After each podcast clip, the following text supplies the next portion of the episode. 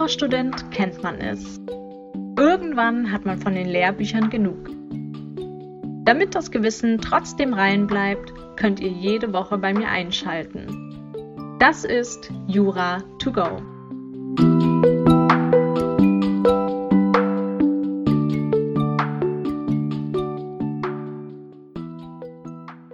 Hallo und herzlich willkommen bei Jura to go. Ich lade diese Folge gerade zum zweiten Mal hoch, da ich von einer aufmerksamen Hörerin darauf hingewiesen wurde, dass ich das neue Urteil des BGH vom 3. Juli 2019 zur Sterbehilfe durch Unterlassen noch nicht mit einbezogen hatte. Das hole ich jetzt im zweiten Anlauf nach. An dieser Stelle nochmal vielen Dank an Isa. Falls es euch interessiert, dann guckt auch gerne mal bei ihrem Instagram-Account defacto.jura vorbei. Dort stellt sie sehr interessantes juristisches Allgemeinwissen sowie Tipps für das Jurastudium vor. Kommen wir also zur Sterbehilfe. Das Thema ist natürlich hochbrisant und führt immer wieder zu heftigen Diskussionen. Haben wir ein Recht auf Hilfe bei der Beendigung unseres Lebens? Ab wann sollten wir mit lebensverlängernden Maßnahmen aufhören? Da scheiden sich die Geister. Wir besprechen heute alles, was klausurrelevant sein könnte. Die Tötung auf Verlangen ist nämlich ein beliebter Prüfungsgegenstand im Examen, weil hiermit gleich mehrere wichtige Probleme verbunden sind. Zum einen die Abgrenzung der Sterbehilfe von der straflosen Beihilfe zum Suizid, zum anderen die Frage, ob die Tat auch durch Unterlassen begangen werden kann. Ich werde euch zuerst die unterschiedlichen Arten der Sterbehilfe erklären und danach den Aufbau des Paragraphen 216. Und zum Schluss werde ich noch kurz auf die Entscheidung des Bundesverfassungsgerichts zur geschäftsmäßigen Sterbehilfe eingehen. In einer anderen Folge werde ich euch dann praktische Tipps geben, wie ihr eine Patientenverfügung schreiben könnt und darüber sprechen, ob so eine Verfügung überhaupt notwendig ist. Systematisch stellt der § 216 eine Privilegierung gegenüber den § 212 und 211 dar. Der Tatbestand des § 216 entfaltet insoweit eine Sperrwirkung. Das heißt, wenn eine Strafbarkeit nach § 216 bejaht wird, kann niemals zugleich eine Bestrafung wegen anderer Tötungsdelikte erfolgen Erstmal muss differenziert werden zwischen den verschiedenen Arten der Sterbehilfe. In Betracht kommt zum einen die aktive Sterbehilfe, also jede durch aktives Tun herbeigeführte gezielte Lebensverkürzung Strafbar ist diese nach 212 Absatz 1 oder nach 216 Absatz 1, außer wenn es sich hierbei um eine indirekte Sterbehilfe handelt. Bei der indirekten Sterbehilfe ist das primäre Ziel der Handlung die Schmerzlinderung und die Verkürzung des Lebens erscheint einfach als unvermeidbare Nebenfolge hier könnte man sagen, dass ärztliche Handlungen schon nicht von den § 211 fortfolgend erfasst sind oder dass die Tat nach § 34 gerechtfertigt ist, da die Ermöglichung in Würde zu sterben höherrangiger ist als die Aussicht unter Schmerzen noch kurze Zeit leben zu müssen. Außerdem gibt es noch die passive Sterbehilfe, das heißt ein Verzicht auf lebensverlängernde Maßnahmen bei Sterbenden. Das wäre zum Beispiel das Abschalten eines Beatmungsgerätes. Hier setzt das Selbstbestimmungsrecht des Patienten der Garantenstellung des Arztes eine Grenze, wenn zum Beispiel eine Patientenverfügung vorliegt. Eine solche Patientenverfügung gemäß 1901a BGB ist besonders hilfreich, da der Wille des Patienten in solchen Fällen schwer zu ermitteln ist Sofern keine Patientenverfügung existiert oder diese nicht auf die beschriebene Situation passt, hat der Betreuer oder Bevollmächtigte den mutmaßlichen Willen des Patienten festzustellen und auf dieser Grundlage dann die Entscheidung über Weiterbehandlung oder über Behandlungsabbruch zu treffen. Hier muss der mutmaßliche Wille anhand früherer mündlicher und schriftlicher Äußerungen ermittelt werden, unter Berücksichtigung auch der ethischen und religiösen Überzeugungen und sonstigen persönlichen Wertvorstellungen im Zweifel gilt immer der Grundsatz in dubio pro vita, im Zweifel für das Leben.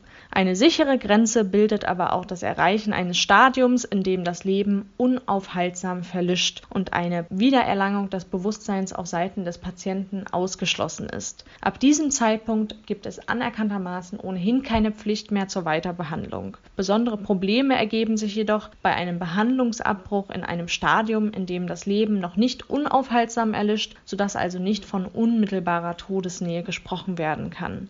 Die passive Sterbehilfe ist nur dann gerechtfertigt, wenn der Abbruch dem tatsächlichen oder mutmaßlichen Patientenwillen entspricht und das Ziel hat, dem begonnenen Sterbeprozess seinen Lauf zu lassen.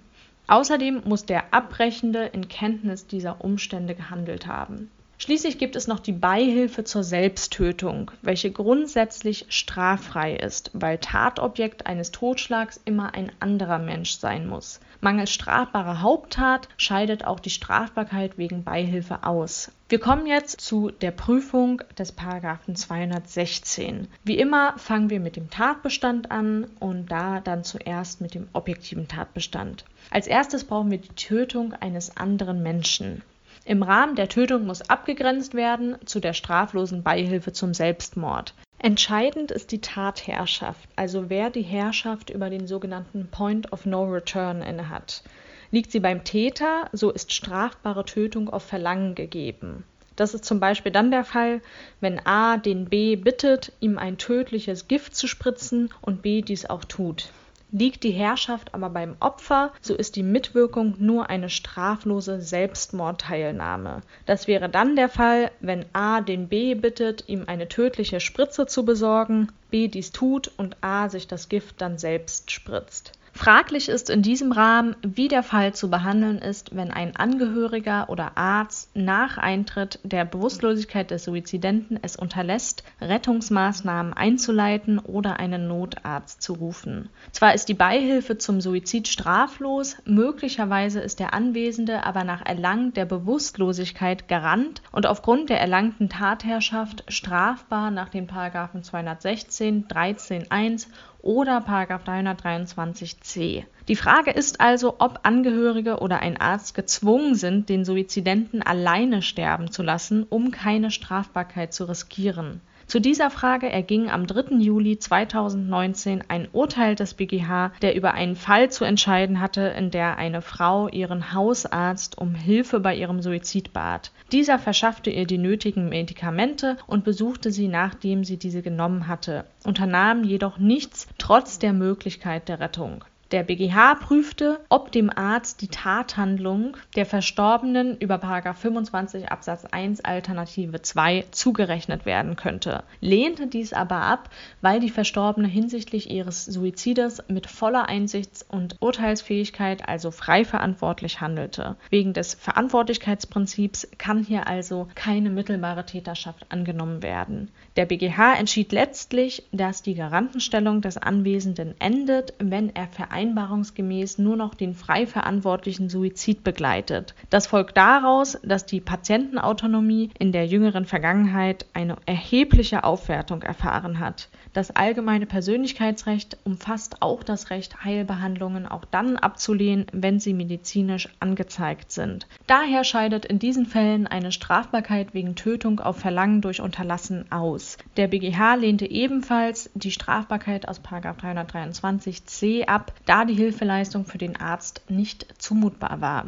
Es handelt sich bei dem Urteil um eine Abkehr von einem älteren Urteil des BGH aus dem Jahre 1984, in welchem die Strafbarkeit wegen Unterlassen von Rettungsmaßnahmen bejaht wurde. Dies folgt aus den veränderten gesellschaftlichen Vorstellungen über die Reichweite und die Konsequenzen des Selbstbestimmungsrechts. Ein weiteres Sonderproblem im Rahmen der Tötung ist hier außerdem der misslungene Doppelselbstmord, bei dem jedoch eine Person überlebt.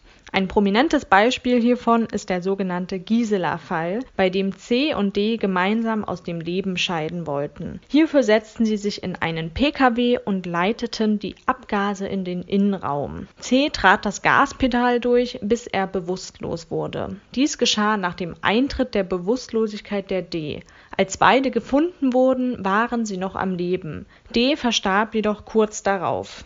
In diesem Fall wurde der C wegen 216 verurteilt mit der Begründung, dass er die Tatherrschaft innehatte. Dagegen könnte man aber einwenden, dass D noch hätte aussteigen können, bevor sie das Bewusstsein verlor. Der nächste Prüfungspunkt ist das ausdrückliche und ernstliche Verlangen des Getöteten. Wir gucken uns zuerst das Verlangen an. Erforderlich ist ein über eine bloße Zustimmung hinausgehendes nachdrückliches Begehren, das bewusstseinsdominant ist. Es ist nicht erforderlich, dass das Verlangen in Sprachform kundgetan wird. Es genügt, wenn dies unmissverständlich über Zeichen und Gesten erfolgt. Die Äußerung in der Frageform ist ebenfalls ausreichend Eine Einwilligung ist aber nicht ausreichend. Dem Wortlaut ist nicht ausdrücklich zu entnehmen, ob die Initiative vom Verlangenden ausgehen muss oder ob sie auch vom Täter ausgehen darf. Wegen den Parallelen zu der Anstiftung nach 26 wird aber generell verlangt, dass der Verlangende den Tatentschluss hervorgerufen hat. Als nächstes kommen wir zur Eindeutigkeit. Das Verlangen muss nämlich in eindeutiger und unmissverständlicher Weise erfolgen. Das Verlangen kann hierbei auch mit Bedingungen verknüpft sein. Insbesondere kann das Opfer es von einer bestimmten Tötungsart abhängig machen. Möchte es etwa durch eine Injektion getötet werden, ist der Täter nach dem 212 Absatz 1 zu bestrafen, wenn er das Opfer auf eine andere Weise umbringt. Hinsichtlich der Ernstlichkeit dürfen keine Willensmängel bei dem Verlangenden vorliegen. Von einer Ernstlichkeit ist nur auszugehen, wenn das Opfer in der Lage ist, die Tragweite seiner Entscheidung zu überblicken. Zwang und Irrtum schließen die Ernstlichkeit aus. Auch das Verlangen von Jugendlichen, berauschten, geisteskranken oder temporär depressiven Menschen ist grundsätzlich nicht als ernsthaft einzustufen. Geht der Täter irrtümlich von einem ernsthaften und ausdrücklichen Verlangen aus, greift der § 16 Absatz 2. Hiernach wird er trotz des Mangels des Verlangens nur nach § 216 verurteilt es ist umstritten, ob das Tötungsverlangen tatbezogen oder täterbezogen ist. Nach der herrschenden Meinung ist eine Tötung aufgrund eines Tötungsverlangens des Opfers jedoch stark von einem Mitleidsumstand geprägt, sodass es sich um ein täterbezogenes Merkmal handelt. Daher ist nach der Meinung der Literatur hier 28 Absatz 2 anzuwenden. Wir werden aber den Paragraphen 28 in einer anderen Einheit nochmal uns genauer angucken. Der nächste Prüfungspunkt ist das Bestimmtwordensein des Täters zur Tötung. Dies ist nicht der Fall, wenn der Täter das Opfer ohnehin töten wollte. Möchte er es aus mehreren Gründen umbringen, also wenn er einem sogenannten Motivbündel unterliegt, ist es wichtig, dass das Verlangen der Tötung durch das Opfer für den Täter dennoch im Vordergrund steht. Danach kommen wir wie immer zum subjektiven Tatbestand. Es genügt Dolus eventualis bezüglich aller objektiven Tatbestandsmerkmale. Und zum Schluss prüfen wir dann Rechtswidrigkeit und Schuld. Damit haben wir jetzt den Paragraphen 216 durchgesprochen und ich werde jetzt noch ein bisschen auf die geschäftsmäßige Förderung der Selbsttötung nach Paragraph 217 eingehen. Der Paragraph 217 wurde 2015 eingeführt und verbietet die geschäftsmäßige Förderung der Selbsttötung, also die Suizidhilfe. Dadurch wollte der Gesetzgeber die Tätigkeit von Sterbehilfeorganisationen und sonstigen professionellen Suizidhelfern unterbinden. Der Paragraph 217 soll nicht nur das Leben und die Selbstbestimmung des Suizidwilligen schützen, sondern auch davor schützen, dass Suizid verharmlost wird oder sogar ein Erwartungsdruck geschaffen wird, dass ein solches Angebot in Zeiten von Krankheit oder Alter wahrgenommen werden soll. 150 deutsche Strafrechtslehrer haben dann eine Petition unterschrieben gegen die neue Regelung und wie ihr bestimmt alle mitbekommen habt, wurde der Paragraph 217 am 26. Februar Februar diesen Jahres vom Verfassungsgericht für verfassungswidrig erklärt. Der technische Fortschritt hat dazu geführt, dass ein natürlicher Tod zur Seltenheit geworden ist. Mittels moderner Behandlungsmethoden lässt sich das Sterben verändern, hinauszögern oder auch beschleunigen. Jede dieser Möglichkeiten bedeutet aber einen Eingriff in die Grundrechte des davon betroffenen Menschen. Für Patienten ist es oft schwierig, sich derartigen Eingriffen am Lebensende zu entziehen. Das erklärt, warum seit einigen Jahren Vereinigungen aufgetreten sind, die es Menschen ermöglichen wollen, selbstbestimmt und ohne unnötige Qualen aus dem Leben zu scheiden. Am bekanntesten ist die Schweizer Sterbehilfeorganisation Dignitas, deren Dienste bisher auch von vielen Deutschen in Anspruch genommen werden. Damit solche Organisationen sich in Deutschland nicht etablieren, wurde eben der 217 erlassen. Gegen den Paragraphen 217 spricht zum einen seine mangelnde Bestimmtheit, denn die Norm hatte einen außerordentlich breiten Anwendungsbereich. Das zweite Argument, das gegen den Paragraph 217 aufgeführt wurde, ist, dass die Norm einen unzulässigen Eingriff in das Recht auf selbstbestimmtes Sterben bedeutet. Ein Recht, welches jeden Menschen auch dem Schwerstkranken und im Sterben liegenden wegen seiner Persönlichkeitsrechte und seiner Menschenwürde zusteht. Die Entscheidung bedeutet, dass die Rechtslage vor Erlass des 217 wiederhergestellt ist. Auch das Betäubungsmittelrecht muss deshalb angepasst werden. Es muss aber trotzdem verhindert werden, dass nach der Nichtigerklärung des Paragraphen 217 das Pendel in die entgegengesetzte Richtung ausschlagen darf. Ich zitiere die Legal Tribune. Es darf auch keine Sterbehilfeangebote nach Art eines MacDie geben. Sprich, es darf keine übermäßige Kommerzialisierung solcher Angebote geben. Außerdem darf es auch keinen sozialen Druck hinsichtlich eines beschleunigten Sterbens geben. Generell tut sich der Bundestag mit einer sachlichen Debatte über die Möglichkeiten und Grenzen der Sterbehilfe schwer, was man ja in Anbetracht des Themas auch ein bisschen verstehen kann. Das Urteil des Bundesverfassungsgerichts macht es aber dringend notwendig, dass sich unsere Gesellschaft intensiver und sachlicher mit diesem Thema auseinandersetzt. Das war es auch schon zum Thema Sterbehilfe. Mich würde es ja sehr interessieren, wie ihr zu dem Paragraphen 217 denkt. Schreibt mir doch gerne eine Nachricht an meinen Instagram-Account jura.togo, was ihr von dem Urteil des Bundesverfassungsgerichts haltet. Und ich hoffe, dass ihr dann auch beim nächsten Mal wieder einschaltet. Ich freue mich schon sehr. Bis dann.